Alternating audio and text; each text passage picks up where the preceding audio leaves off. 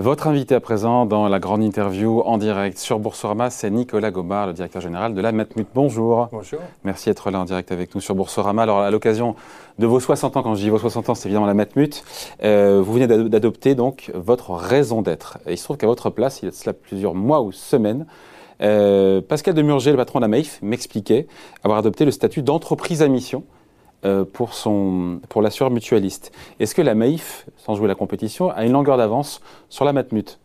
Sachant que, le, pourquoi je dis ça? Parce que le statut d'entreprise à mission est plus contraignant que, la raison d'être. Écoutez, nous, effectivement, nous, on n'a pas attendu 60 ans pour avoir une raison d'être. On l'a... Euh, au quotidien Absolument, au quotidien. Ce qu'on a fait là dans cet exercice, euh, à l'occasion effectivement des 60 ans d'existence de la Matmut, c'est de la formaliser. Formaliser euh, dans, un manifeste et dans une phrase qui permet de, résumer euh, notre engagement et, notre, euh, ce pourquoi, notre vocation en tant qu'assureur mutualiste de surcroît. c'est dans vos gènes quelque part. C'est absolument dans vos gènes. il, y a, il y a une raison d'être superfétatoire puisque c'est un peu dans, dans vos gènes. Effectivement, c'est bien pour ça. C'est bien, c'est bien pour ça qu'on a. Je vous dis, on n'a pas attendu 60 ans pour avoir une raison d'être. La raison d'être, il y a un peu une forme de pléonasme en quelque sorte, mutuelle raison d'être. Néanmoins, ce qui nous a paru nécessaire, malgré tout, c'est de, formaliser cet engagement spécifique qui est le nôtre euh, autour des notions de, d'assurance, c'est notre métier, mais également d'accompagnement et d'engagement pour le bien commun. Notre, ambition, elle est euh, d'accompagner nos assurés, de les protéger, mais aussi de, euh, leur permettre, parce que c'est ça la, beauté de ce métier finalement, c'est de leur permettre de construire leur avenir. Parce que finalement, sans assurance, on ne peut pas construire son avenir. Parce que euh, on est dépendant d'aléas qui sont euh, qu'on qu'on maîtrise pas. Et donc justement, la, beauté de l'assurance, c'est de permettre aux personnes justement de se projeter vers l'avenir. Et c'est ce qu'on a dit d'ailleurs dans, notre raison d'être, c'est cette notion de quasiment de rêver demain. Alors justement, votre raison d'être, je vais la donner elle fâchera personne. Nous assurons, nous accompagnons, nous protégeons, nous nous engageons. C'est notre raison d'agir au quotidien pour aider chacun à construire et rêver demain.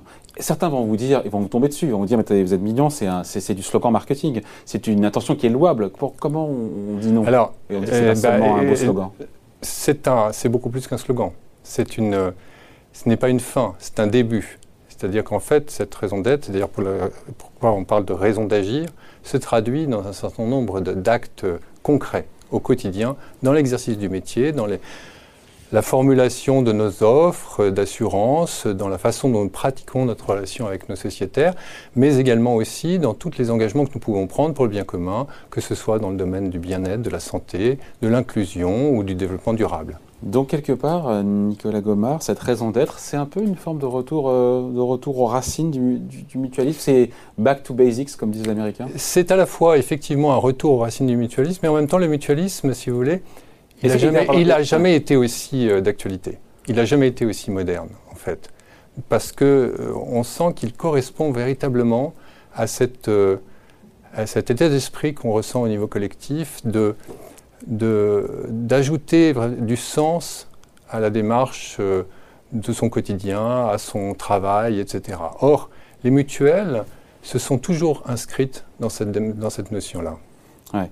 Ce retour aux fondamentaux, c'est, est-ce que c'est une question que je pose hein, Est-ce que c'est pas aussi le, euh, le c'est une façon d'acter le fait que peut-être vous vous en êtes un petit peu écarté justement de ces racines au travers de, ben voilà, des, euh, des présidences, des stratégies Je ne crois pas. Je crois pas. Si on prend le cas de la Matmut, c'est assez intéressant. Il y a trois phases, hein, si vous voulez. Euh, on a eu d'abord, au début, un mutualisme de conquête. À l'époque, euh, les mutuelles sans intermédiaire, c'était un petit peu les, et la Matmut en particulier, c'était un petit peu les Uber de l'assurance, si vous voulez. C'est-à-dire qu'il y avait une, une capacité à, pour employer un terme qui a été longtemps à la mode, euh, à disrupter le marché de l'assurance et à offrir des, des, tarifs extrêmement compétitifs, en fait. Hein. C'était ça l'idée avec un service de qualité.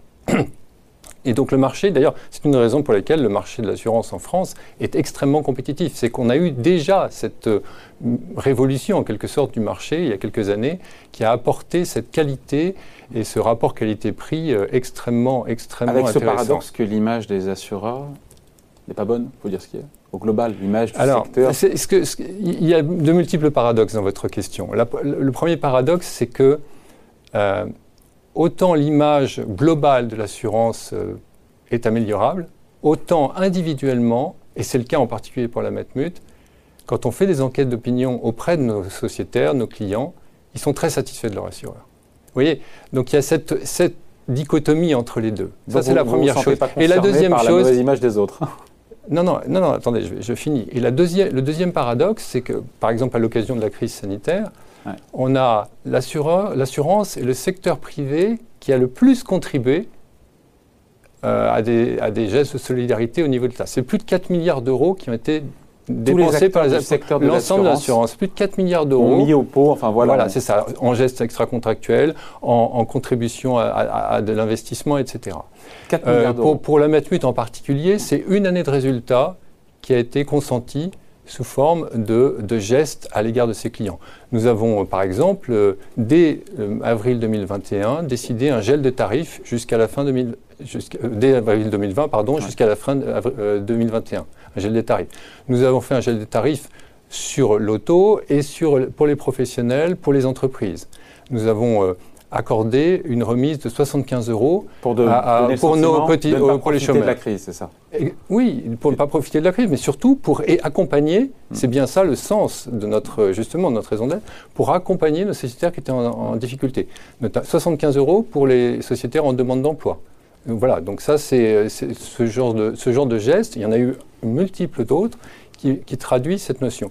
Je termine quand même sur votre question sur le, le, détournement. Donc mutualisme de conquête, mutualisme ensuite une période d'ouverture où les mutuelles se sont ouverts finalement à, leur environnement euh, de marché et ont adopté effectivement des codes sans perdre leur âme, mais des codes du monde de l'assurance en général.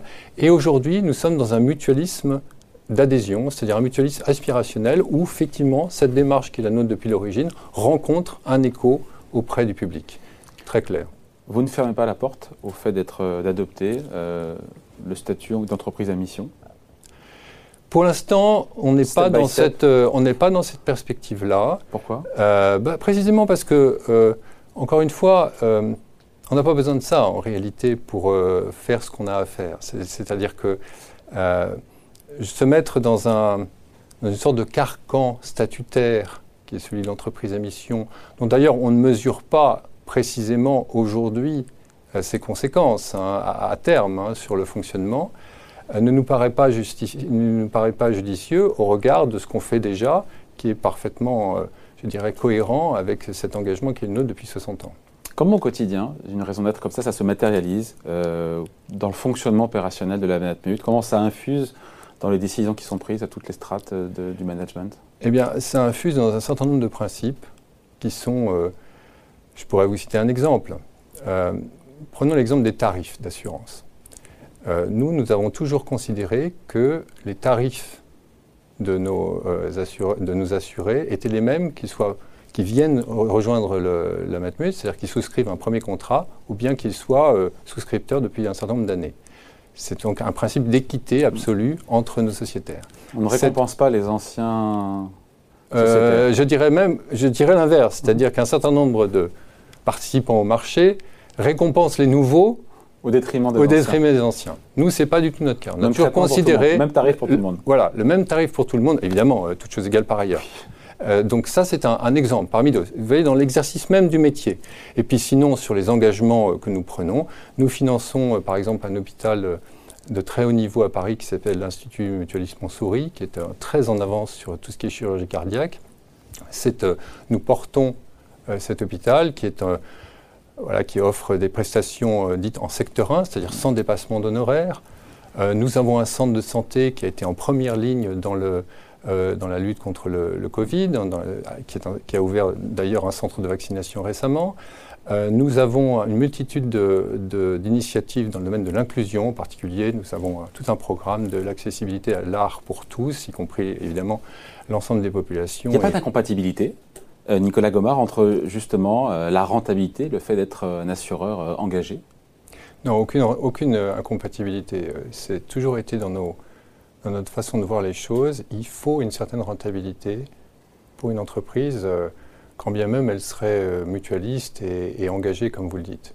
Il n'y a pas d'incompatibilité parce que cette rentabilité est nécessaire, d'une part pour procéder aux investissements euh, pour assurer la pérennité de l'activité elle-même, et puis aussi pour faire ce que nos sociétaires nous demandent, pour justement participer, s'engager, participer au bien commun sous forme de diverses initiatives.